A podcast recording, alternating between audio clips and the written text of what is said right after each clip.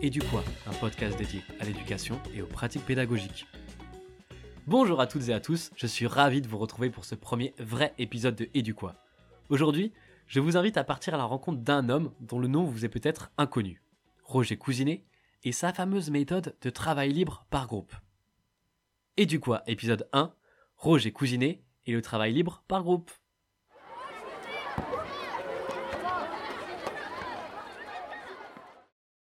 Pour cet épisode, nous chercherons d'abord à voir qui est cet homme et quel est son parcours, puis nous nous interrogerons sur cette méthode de travail par groupe qu'il a mise en place pour réfléchir à des applications possibles actuelles. Alors, c'est parti Mais qui est donc Roger Cousinet? Si nous devions faire une biographie conventionnelle, elle commencerait ainsi. Roger Cousinet est né le 3 novembre 1881. Issu d'une famille bourgeoise, Roger obtient son bac à 17 ans et prépare pendant trois ans le concours d'entrée à l'ENS, École normale supérieure. C'est ici que les sources ne sont pas claires. On ne sait pas vraiment s'il rate le concours ou ne le passe pas. Cependant, ce dont on est sûr, c'est qu'à la suite de cela, il choisit alors de suivre des études de lettres, puis obtient le brevet élémentaire, qui à cette époque permet de devenir instituteur. Mais Cousinet ne souhaite pas s'arrêter là, et c'est ici que ça devient intéressant. En tant qu'instituteur, les enfants qui l'entourent vont devenir un sujet d'étude pour lui. Leur psychologie, leurs interactions vont beaucoup l'intéresser. Il commence à se questionner sur les pratiques éducatives actuelles et s'intéresse au mouvement éducatif émergent à cette époque. Il lit les écrits de Dewey, rend visite à Maria Montessori, travaille avec De Crowley, Binet. Il va même commencer une thèse sous la direction de Durkheim portant sur la vie sociale des enfants et un questionnement sur la place de l'instituteur.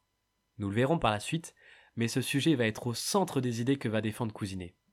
Puis vient l'année 1910. 1910, les débuts d'un inspecteur pas comme les autres. En 1910, à seulement 30 ans, Roger Cousinet devient inspecteur de l'éducation primaire dans l'Aube en charge d'une centaine d'écoles publiques.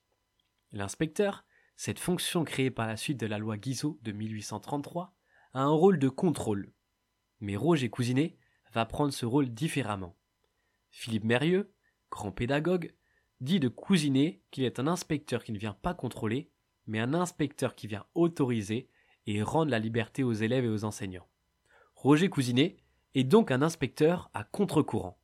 Il observe, voit des élèves inactifs et conclut que dans de nombreuses classes, seul le professeur est actif. Il est le seul à travailler. Lui ne veut pas de figurants. Alors, avec un petit groupe d'instituteurs, il fonde une méthode dite de travail libre par groupe, et par son rôle d'inspecteur, cherche à diffuser et mettre en place cette méthode. Une phrase peut résumer l'idée forte de cette méthode. Il faut que le maître arrête d'enseigner pour que les élèves commencent à apprendre. C'est quelque chose de scandaleux et révolutionnaire pour l'époque. Imaginer un enseignant au service des élèves, c'est inconcevable, sauf pour Roger Cousinet. Cousinet part des hypothèses que les élèves sont capables de s'auto-organiser, de se mettre au travail par eux-mêmes. C'est grâce à ces observations d'enfants entre eux, dans la cour de récréation pendant qu'ils jouent, qu'il se permet d'affirmer cela. Plus précisément, pour lui la nature des enfants est socialement positive quand elle n'est pas contrainte. Quand les rivalités institutionnelles ne sont pas présentes, les enfants coopèrent de manière positive et constructive, comme on peut l'observer dans une cour de récréation. Alors, en quoi consiste cette méthode et comment la mettre en pratique en classe aujourd'hui.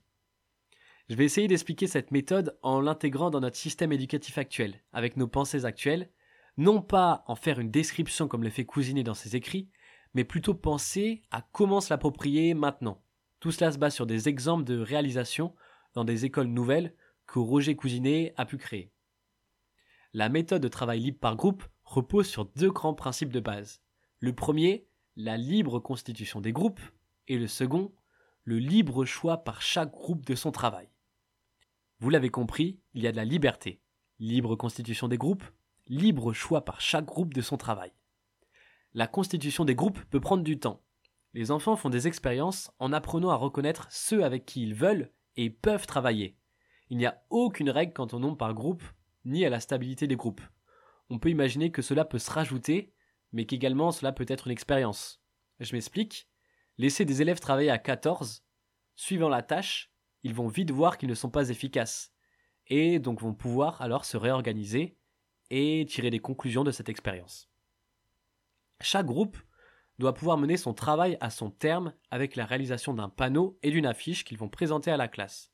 Le maître, lui, met à la disposition des outils, des livres, des encyclopédies. Maintenant, on peut penser à Internet. Puis quand le groupe est prêt, il vient solliciter le maître, qui n'a pas le rôle de corriger les fautes, mais de les indiquer jusqu'à une version définitive présentée à la totalité des élèves. J'ai entendu une phrase sur ce sujet qui m'a beaucoup marqué. Le maître n'enseigne plus, il renseigne, il permet à chacun de trouver le savoir et les savoirs nécessaires aux apprentissages fondamentaux devant s'effectuer à l'école. Je viens de vous décrire un travail de groupe peut-être classique pour certains, mais il faut bien se rendre compte qu'à l'époque de Cousinet, cela était innovant et très dérangeant. Et ce qui peut être différent par rapport à nos pratiques actuelles, c'est la véritable liberté de choix. On a souvent tendance à orienter les choix vers les attendus pédagogiques. Alors c'est entièrement possible d'appliquer cette méthode en restreignant les choix de sujets. Par expérience, je vous le confirme, ça fonctionne très bien en proposant une gamme de sujets en lien avec un thème étudié et laisser les élèves piocher et s'organiser. Pour moi, c'était l'Antiquité et j'en suis ravi car ça a très bien fonctionné. Mais ce qui me paraît le plus intéressant, c'est de partir des idées des élèves et voir jusqu'où cette envie de se questionner sur un sujet peut aller et d'observer leur capacité d'organisation.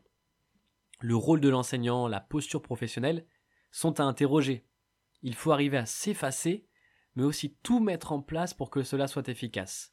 Créer un milieu favorable et proposer aussi des ressources pertinentes. Beaucoup d'entre vous le réalisent peut-être déjà, mais sans en connaître l'origine. Alors je vous le dis, Roger Cousinet y a contribué, même s'il n'est pas le seul bien sûr. Roger Cousinet théorisera sa méthode et finira sa carrière en tant que professeur à la Sorbonne. C'est la fin de ce sujet. Je précise que bien sûr il n'est pas exhaustif. J'ai dû faire des choix, j'ai pu oublier des éléments ou être imprécis. N'hésitez pas à me le signaler. En tout cas, je vous invite à vous abonner au compte Instagram Eduqua, E-D-U-Q-U-O-I, pour avoir toutes les informations sur ce podcast et d'autres éléments en complément. Si vous avez des idées de sujets, je suis également preneur, ou si vous avez des retours d'expérience à faire, allez-y. N'hésitez pas également à me faire un petit retour, ça fait toujours plaisir. Je vous dis à très bientôt et je vous remercie pour cette première écoute.